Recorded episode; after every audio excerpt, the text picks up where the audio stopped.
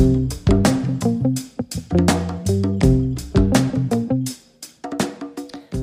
und herzlich willkommen beim Dossier Podcast. Mein Name ist Julia Herrenberg, ich bin Redakteurin bei Dossier und sitze heute hier im neuen Podcastzimmer zusammen mit meinem Kollegen Aschwin Zankolka.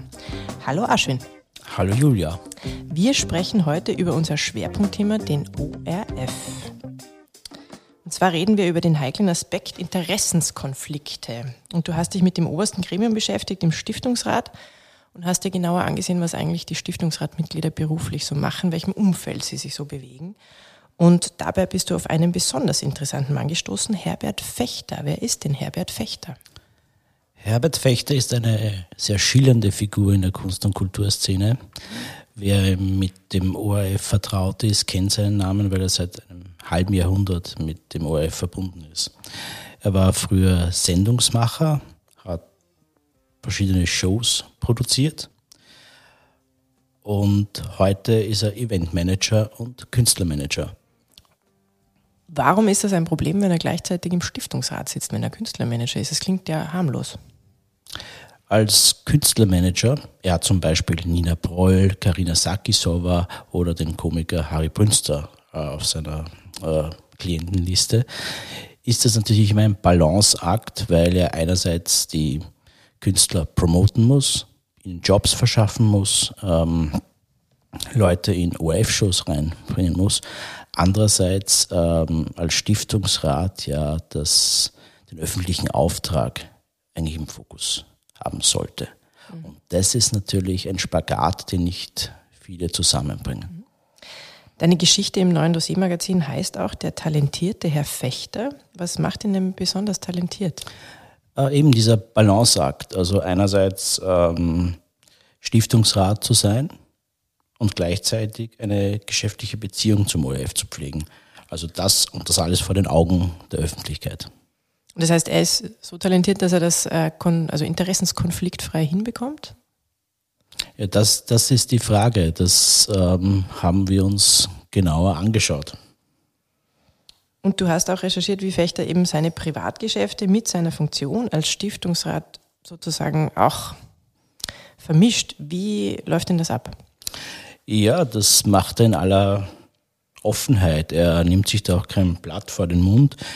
Ähm, er erzählt, wie er mit Sendungsverantwortlichen redet. Er ähm, erzählt, wie er auch da und dort Personen direkt anruft ORF-Talente, junge ORF-Talente und ähm, fragt, ob die nicht Interesse hätten, bei seiner Firma, seiner Firma gemanagt zu werden. Das heißt natürlich, wenn jemand aus dem Stiftungsrat anruft, kann ich mir vorstellen, dass das einen Eindruck macht, oder? Ja, ich, ich, ich denke auch. Also wenn ein Fremder anruft, würdest du wahrscheinlich auch gleich auflegen, wenn man dich, ähm, wenn man dich keilen wollen würde. Ähm, und wenn du aber weißt, das ist ein Stiftungsrat, dann gibst du ihm wahrscheinlich ein bisschen Zeit, sich zu erklären und denkst dreimal drüber nach, wie du mit ihm umgehst. Geht es da auch um Geld? Kann man da irgendwie auch sagen, um welche Summen es geht? Kriegt er da Vermittlungsprovisionen? Ja, es geht da natürlich um Geld. Wie viel das genau ist, äh, das ist schwer zu sagen. Wir haben festgestellt, den ORF interessiert das nicht wirklich. Äh, von dort kriegt man keine Antworten. Ähm, Herbert Fechter muss es nicht offenlegen. Er selber ähm, ist aber wiederum überraschend outspoken und sagt, dass er bei der Vermittlung 20 Prozent äh, des Honorars, das sein Schützling bekommt, als Vermittlungsprovision kassiert. Kannst du nach deinen Erkenntnissen aus den Recherchen so weit gehen zu sagen, er hat einen beruflichen Vorteil aus seiner Funktion als Stiftungsrat? Ich glaube, das ist offensichtlich, dass er da einen Vorteil hat. Er selber streitet das ab. Er sagt, er wird die Geschäfte auch machen ohne seine Funktion im Stiftungsrat. Er macht das eigentlich aufgrund seiner Liebe zum ORF und weil er so viel zu teilen hat. Ähm, interessant ist auch äh, aus meiner Sicht, wie er überhaupt in den Stiftungsrat reingekommen ist. Mhm. Das war im Jahr 2015 auf Vorschlag von Sebastian Kurz und äh, Gernot Blümel. Mit denen ist er offenbar sehr, also, sehr gut. Okay, das heißt, woher kennen die sich, weißt du das? Wie die sich genau kennengelernt haben, weiß ich eigentlich gar nicht, habe ich ihn auch gar nicht gefragt. Er, er selber steht heute noch dazu, dass äh, die beiden äh, sehr, sehr faszinierend findet. Und 2018, das hat er mir gesagt, hat seine Firma auch äh, zwei Events für die ÖVP gemanagt. Das eine war Bunchon Maroni und das andere war das Kanzlerfest im Palais Schönburg in Wien-Wieden. Mhm. Also für die Partei genau. sozusagen als Auftraggeber. Okay. Genau. Ähm, das heißt, er hat auch eine gewisse berufliche Nähe zu, zur ÖVP. Kann man das auch so sagen? Dass er davon ja. profitiert hat als Auftragnehmer? Ja, er, er wird wahrscheinlich sagen, dass nicht er diese Nähe hat, sondern äh, die Firma, die offiziell von seiner Tochter gemanagt wird. Und er würde auch sagen, dass die Geschäfte, die er macht, äh, die erfolgreichen Geschäfte mittlerweile auch nichts mit Partei und mit äh, Stiftungsrat zu tun hat. Seine Firma macht, managt zum Beispiel diese Masters of Dirt, äh, ein Event, der international äh, erfolgreich ist, oder auch die berühmten Shaolin-Mönche. Und das hat nichts mit dem ORF zu tun, diese zwei Produktionen. Nein. Okay. Wird natürlich, wird natürlich auch vom ORF gefeatured. Ja, und da kann man jetzt diskutieren, machen die das, weil diese Veranstaltungen so cool sind oder weil sie ihrem Stiftungsrat eine Freude machen wollen. Lass uns doch auch mal über ein paar andere Mitglieder im Stiftungsrat reden. Der Herr Fechter ist ja nicht der Einzige, der ja auch beruflich etwas Artverwandtes macht. Ähm, du bist auf eine Berufsgruppe gestoßen, die besonders stark vertreten ist, und zwar die Kommunikations- und PR-Berater. Kannst du uns denn dazu was sagen und wer ist dir hier aufgefallen? Genau, es ist schon sehr überraschend, dass im ORF-Stiftungsrat sehr viele äh, Leute sind drin sitzen, die mit PR ihre Brötchen verdienen, also Öffentlichkeitsarbeit und Lobbyismus. Das ist für mich schon sehr außergewöhnlich, dass der ORF da so quasi in der Hand von PR-Beratern ist. Ich habe mir die prominentesten Fälle ausgesucht. Da ist der Vorsitzende Lothar Lockel, der war äh, früher mal Bundesparteisekretär der Grünen, der ist jetzt Vorsitzender, dann der Leiter des SPÖ-Freundeskreises, im Stiftungsrat sind ja alles, das ist ja in Freundeskreisen organisiert. Das ist ein ehemaliger SPÖ-Spin-Doktor. Der heißt wie? Der heißt Heinz Lederer. Und äh, der dritte im Bunde wäre Thomas Zach. Der ist ähm, Managing Director einer Firma, die Gradus Proximus heißt und äh, als Berater der Skandalfirma Wirecard ins Gespräch gekommen ist. Und der leitet, wie gesagt, den ÖVP-Freundeskreis im Stiftungsrat. Mhm. Das heißt, die machen alle auch weiterhin äh, ihre beruflichen Kommunikationsberatungen und PR-Beratungen? Ja. Gibt es da einen Interessenskonflikt aus deiner Wahrnehmung?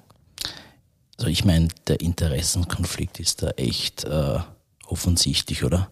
Ähm, PR-Berater haben die Aufgabe, die öffentliche Meinung im, im Sinne ihrer Klienten äh, zu beeinflussen. Und gute PR-Berater machen das ja eigentlich sehr, machen das eigentlich sehr, sehr äh, diskret und sehr zurückhaltend. Das heißt, kann den schwer nachweisen, dass die irgendwie äh, interveniert haben. Die machen es im Verborgenen, also mit der feinen Klinge und nicht mit der Keule. Und diese Menschen, die da auf gelernt haben, auf dieser medialen Klaviatur zu spielen, die sitzen im Stiftungsrat, der, also quasi des, des ORFs, der größten Medienorgel in diesem Land, und die machen das nicht. Also die nützen das nicht aus. Das ist eigentlich für mich unvorstellbar. Mhm. Die behaupten, dass sie das gut trennen können, aber ich kann es mir schwer vorstellen. Hast du mit den anderen genannten jetzt zum Beispiel dann auch äh, direkt gesprochen? Ja, ich habe zum Beispiel mit ähm, dem bekannten PR-Berater Gregor Schütze gesprochen, der auch für die ÖVP im Stiftungsrat sitzt, der äh, sagt, dass er das sehr gut trennen kann und natürlich nicht mit nicht interveniert oder irgendwas in diese Richtung macht, sondern ganz im Gegenteil, der ist, der sitzt dort drinnen, weil er einmal beim Fernsehsender ATV in der Geschäftsführung war und aus dem Grund äh, greift man auf seine Kompetenz zurück, was Fernsehen anbelangt. Mhm.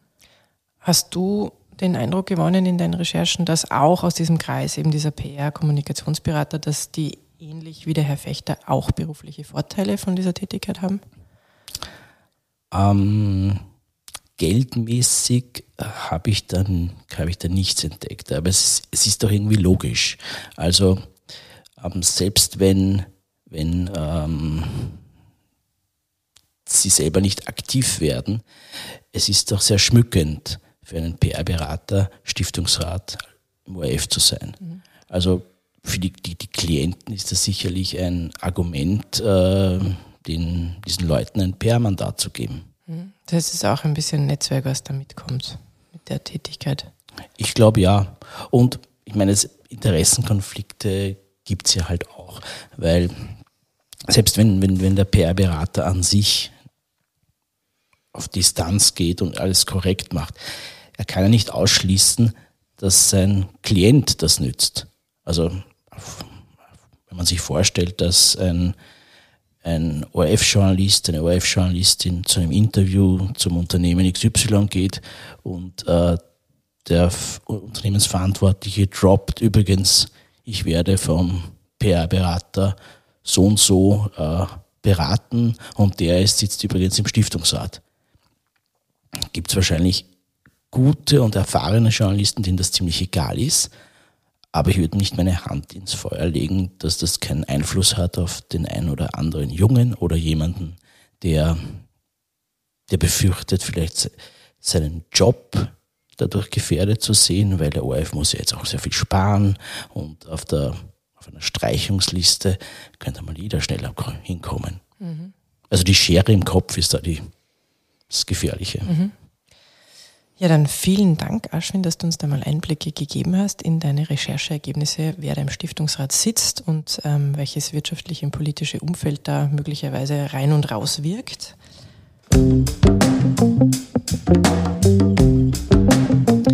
Mehr dazu gibt es im neuen Dossiermagazin. Dies könnt ihr vorbestellen unter crowdfunding.dossier.at und am besten gleich Mitglied werden. Wir freuen uns über Feedback, Anregungen und Fragen. Am besten diese senden an podcast.dossier.at. Vielen Dank und bis zum nächsten Mal.